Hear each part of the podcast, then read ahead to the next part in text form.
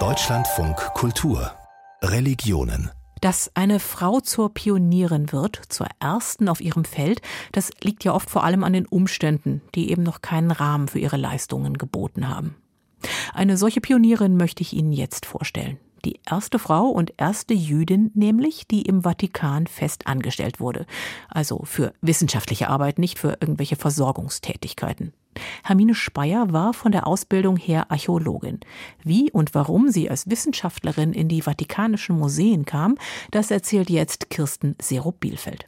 Nein, mit einem ordnungsgemäßen Einstellungsverfahren, wie wir das heute kennen, hat das hier nichts zu tun. Weder gibt es eine Stellenausschreibung, noch Bewerbungsunterlagen oder gar ein Einstellungsgespräch. Stattdessen eine vertrauliche Unterhaltung zwischen zwei Männern dem Direktor des Deutschen Archäologischen Instituts in Rom, Ludwig Curtius, und dem Direktor der Vatikanischen Museen, Bartolomeo Nogara.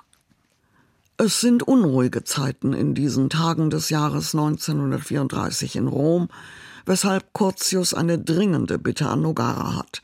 Er will sich für eine bedrohte Mitarbeiterin einsetzen. Ich habe diese tüchtige Fotothekarin. Ihr braucht doch im Vatikan jemanden, der sich um eure Fotothek, um eure Bilder, die unsortiert herumliegen, kümmert.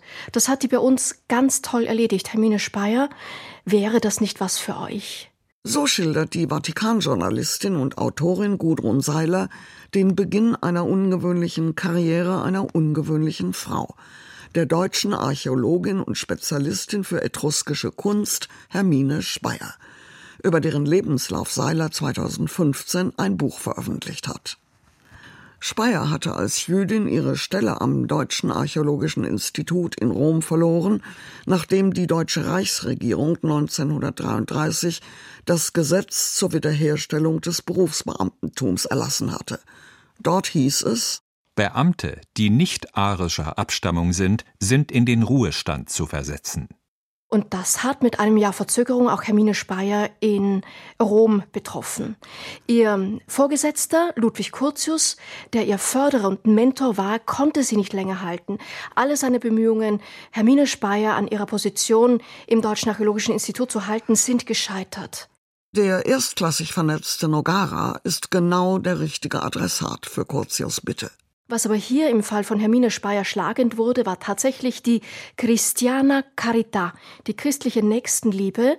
Und deswegen hat er seinen langjährigen Freund Achille Ratti, Pius XI., darauf angesetzt und gefragt, ist es möglich, diese Frau zu retten? Er konnte wissenschaftlich argumentieren, dass die Vatikanischen Museen längst eine Kraft brauchten, die die Fotothek auf die Höhe der Zeit brachte. Man muss dazu wissen, dass Fotos, das wissenschaftliche wesentliche Forschungsinstrument der Stunde gewesen sind. Und im Vatikan lagerten Zehntausende ungeordnete, unsortierte Fotografien. Papst Pius XI. verliert keine Zeit. Bündig erklärt er. Wenn wir keinen Job für Sie haben, dann schaffen wir eben einen. Nach dem alten Motto Roma locuta causa finita. Vielleicht eine Achse des Widerstands durch Beschäftigung? Jedenfalls aber eine Haltung, die Hermine Speyer wohl das Leben rettet und ihr die Chance bietet, in der bedeutendsten antiken Sammlung der Welt zu arbeiten. Die erste Frau inmitten von Sultanen, flüstert man sich im Vatikan zu, nachdem Speyer, die deutsche Jüdin, dort in offizieller Funktion tätig ist. Zunächst betraut der Papst sie mit der Neuordnung des Fotoarchivs der Vatikanischen Museen. Es handelt sich dabei um Bilder von Monumenten und Kunstwerken in Rom und aus den reichen Beständen des Vatikans. Der Vatikan hatte bestimmte Sammlungen auch angekauft, Architekturfotografien, alles natürlich Schwarz-Weiß-Aufnahmen. Und Bartolomeo Nogara hatte eine ganze Serie von hochprofessionellen Fotografien der Sixtinischen Kapelle anfertigen lassen. Aber alles zusammen lag irgendwo da und wartete darauf, sehnlichst von jemandem geordnet zu werden. Und so wird aus dem politischen Notfall Hermine Speyer ein Glücksfall für den Vatikan. Hermine Speyer war die absolut geeignetste Kraft, um diesen Job zu erledigen. Sie war überhaupt die erste wissenschaftliche Fotothekarin in der Archäologie. Hermine Speyer stammte aus einer großbürgerlich jüdisch säkularisierten Frankfurter Familie. Ihre jüdische Identität war nie besonders ausgeprägt. Mit der Machtübernahme von Adolf Hitler und dem Gesetz zur Wiederherstellung des Berufsbeamtentums wurde sie in eine jüdische Identität hineingedrängt, die sie selbst nie hatte. Anders verhält es sich mit der Tatsache, dass Speyer eine Frau ist. Und das war mindestens genauso ungewöhnlich wie ihre jüdische Herkunft. Dass da auf einmal eine Frau, wie selbstverständlich, durch die Räume der Direktion der Vatikanischen Museen wandelte und auch was zu sagen hatte als Fototekarin, das muss neu gewesen sein. Sie war niemand, der aufgetrumpft wäre mit ihrem Forscherwissen, mit ihrer Position. Sie hat einen akademischen Abschluss. Sie war Frau Doktor, La Dottoressa Hermine Speyer. Ihre beiden Kollegen wurden auch als Doktor angesprochen. Hermine Speyer nicht. Es war immer von La Signorina Speyer die Rede, von Fräulein Speyer. Aber nicht, dass sie das irgendwie übel genommen hätte, sondern sie hat genau gewusst, dass sie nicht hochpokern kann. 1938 erlässt Mussolini nach Hitlers Vorbild die italienischen Rassegesetze. Eigentlich hätte nun die deutsche Jüdin Hermine Speyer Italien verlassen müssen. Doch der Heilige Stuhl und mehrere diplomatische Instanzen setzen sich für sie ein. Sie kann bleiben. Ein Jahr später konvertiert sie zum Katholizismus. Ich kann nachweisen, dass sie schon früher eine emotionale Schwäche für bestimmte Inhalte des katholischen Glaubens gehabt hat. Sie ist konvertiert auf dem Aventin bei den Benediktinern.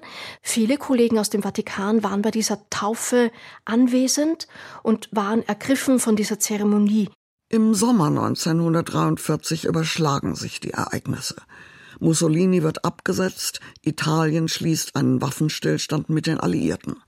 Damit ist die Achse Rom-Berlin zerbrochen. Kurz darauf besetzen deutsche Truppen Rom. Und dann kommt es am 16. Oktober zu der berüchtigten Aktion Sabbatschlag, der Großrazzia der Deutschen gegen die römischen Juden. Rund 1100 von ihnen werden aus ihren Häusern geholt, festgenommen, in Viehwaggons gepfercht und zwei Tage später am Bahnhof Tiburtina in Züge verladen, Richtung Auschwitz. Nur 15 von ihnen überleben. Auch Hermine Speyer muss um ihr Leben fürchten.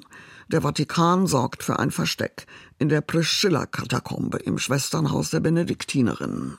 Und selbst noch nach dem 16. Oktober 1943 lässt Hermine Speyer sich hin und wieder an ihre Arbeitsstelle im Vatikan blicken. Sie nimmt es auf sich, den nicht kurzen Weg von der Via Salaria in den Vatikan zu kommen, um zur Arbeit zu kommen. Gewissenhaft wie sie war, hätten ihre eigenen Landsleute sie angehalten und nach ihrem Ausweis gefragt. Sie wäre drittissimo, sie wäre direkt nach Auschwitz deportiert worden und dort gestorben. Pius XI., Pius XII. und Giovanni Battista Montini, der spätere Papst Paul VI., schützten die deutsche Jüdin Hermine Speyer. Sie selbst blieb ihren hohen geistlichen Arbeitgebern bis zu ihrer Pensionierung treu. Sie war der Meinung, wenn man auf so ungewöhnliche Art und Weise wie sie, eine Serva Sancti Petri, also eine Dienerin des heiligen Petrus geworden ist, sollte man nicht einfach davongehen. Hermine Speyer stirbt am 12. Januar 1989. Auf dem Campo Santo Teutonico, dem Friedhof der Deutschen in Rom, ist sie begraben.